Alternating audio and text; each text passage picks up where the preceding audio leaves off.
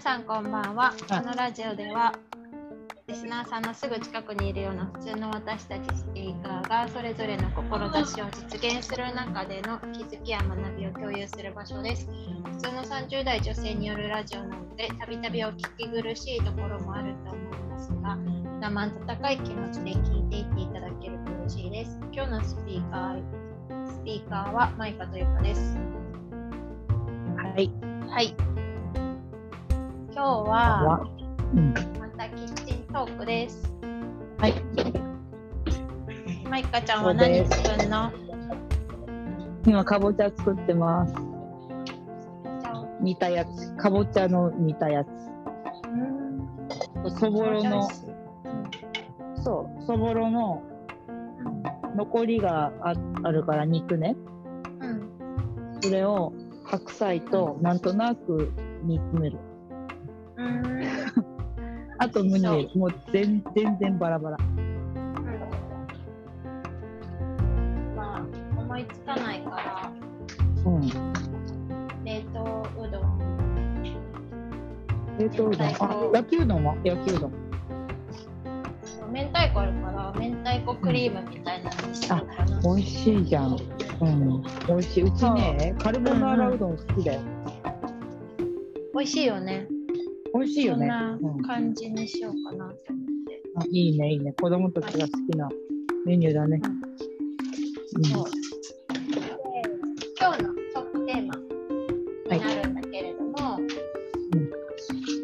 なんで相手に話が通じないのかうん。っていう経験がなんかよくあると思うんだね。うん。なんか家庭で言ったらうん。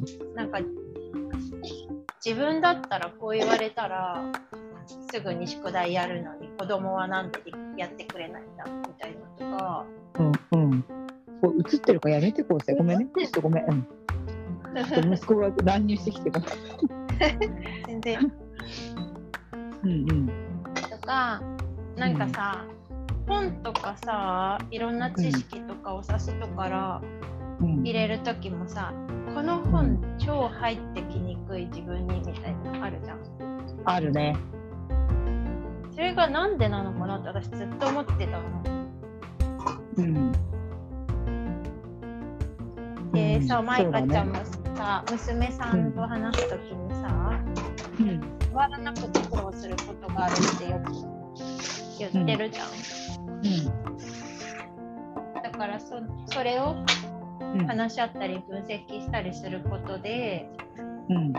マイカちゃんもちょっと助かるのかなって思って、うん。そうだいろんね。なことの解決につながるかもなって思ったの。うん。すごくいい、いい提案だと思う。うん、うん。そうだね。私の話して平気？うん、お願いします。あの、うちの娘ね。うん、あの、ほんとね、話が通じないんだよ。なんていうんかな。なんか、あれ？宇宙人と話してんかなっていう 感じなぐらい、うんもううんそもそも捉え方が違うのかな。うん。うんうんで、いろんなことの捉え方とか、かんその伝伝わってないなと思って、なんか、例えば、うん私がこれやっといてって言ったりするでしょ、うん。うん。そうすると、うん、分かったって言うけど、すぐにやらないのね。うん。んで、え、なんでやんないのって言うと、え、だって今やるの？っていう。の。え、え だって今言ったのに今やるじゃんって言ったら、だって今やってるとかやってないじゃんってかって言われちゃって、なんか私はいちいちその、いちいちその応答に腹立てるんだけど、うん。でも彼女の言い分もわかるの。うん。うん、だって私の感覚では今今ややるもんだと思ってお願いしたけど、うん、彼女は今やってって言われてないから今やらないよねっていう言い分もわかるのね。そう言われるとね、なんか自分ではさ、今今っていうさ、言われたらすぐやるでしょくらいの思考だったけど、ねまあ、うんうん後から考えたら確かに。確かにまあ私今やれって言ってないわって思うんだけど、そこがその親と子供の関係性がちょっと邪魔をして、うん。まあ、自分のその捉え方が正しいって押し付けたくなっちゃうのね。うんそういやえだって普通さってなっちゃうわけですよ。普通だって今今今これやってねって言ったら今じゃん今じゃなかった今言わねえよみたいなことになっちゃう私の中でね。でもなんか思春期もあるのかなとは思うよね。もっとちっちゃかったらさ、言われたままそのまま行動してたかもしれないけど。うん、そう。そうね。でもわりかしうちの子は結構早い段階でそういうこう捉え方っていうかだからなんて天の弱なんだろうっていつも思ったの。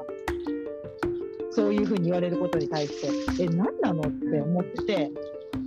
で私の伝え方が悪いなんてまあ親だも思わないから。えなんでっていつもそのそこでなんかこう違和感と葛藤だよね。あまたわかんないんだこいつみたいな。もうそそれの繰り返しだから次第に言わなくなるんだけどうんでもやっぱりなんていうのかな親だから言わなきゃいけないと思う部分もあるからさつい言っちゃうんだよね。そうまあ、言わない方がねまあ問題も起きないし穏やかに平和に暮らせるから言わない方が一番ベストなんだけど。うんでもな言わないとなとか、まあ、あとはちょっと手伝ってもらわないと大変だなって時に言うと、まあ、そういう逆返事襲が返っに合う。そうそうそれでもう余計あの心身ともに疲れちゃう。もうダメージ大ダメージを受けるわけそこで。ああやっぱり言わなきゃよかったみたいな。なんかね、すごいいい例をね、今回のなんかメインの話にいい例を与えてもらって。ああよかった。なんか最近ね、私がハマってる、なんだろう、が学者なのかな、オタクうん。学者みたいな人がいて、それが岡田敏夫さんって言うんだけど、その人が書いた本で、うん4タイプ、人には4タイプあるって、4タイプ判定とかで調べるとネットで出てくると思うんだけれども、本ももちろんあるけど、うん。ネットで十分知識を入れて、それを読んだのね。そしたらなんでその違うタイプの人とうん。こんなにも噛み合えないのかっていうのがなんとなく分かってうん。すごい助かった。私はね、うんのがあってそれがね4タイプの1つ目が注目型、うん。注目型の有名人は小林幸子とか、あであああとのんちゃんもそうだと思う。音読終わったら聞くね。ごめんね。大丈夫？うん音読を聞いてくれって言ってる。あそっか。そっか。大丈夫かな？うん。で注目型の説明はうん誰よ誰より注目されたい？褒められたい？認められたい？うん。でやられたら嫌なことはうん。無視とかないがしろにされることらしいのね。ほうほうほで次が指令型。ううん。指令型はうん。えっ、とプペルで有名な西野昭弘かはあはあはあはあは。あとトランプ大統領も多分。あうん。常に勝ちたい、うん。仕事恋愛、家庭すべてが対決の場。で自分が誰より上で誰より下かっていうレベルをいつも測ってるんだって。うん。で勝ちにこだわるからそもそも勝てないことはしなかったりする。うんうんで嫌なことが負けること。うん。で負けて苦しみや嫉妬を抱いてしまう。うん。らしいのね。で次が法則型、うん。このタイプは池上彰さんとか、うん、ブッダとかがそうらしいよ。頭がいい人が多いね。そうですね。物事の仕組みとか法則を自分なりに理解したり発見、推測することに喜びを感じる。うん、で嫌なことは理由がわからない状態にあることが嫌らしい。うん、で次が理想型。著名人で言ったら宮崎駿さんあとイエスとイエス・キリストもそうらしい。自分の考えている通りに物事をやり遂げること、うん、上手にすること、うん、立派であることにこだわるんだって。で自分の中に確固たる基準とか理想があってそれそれに近づくことが喜び。で嫌なことは、いくら努力してもその理想に近づけないことが嫌らしい。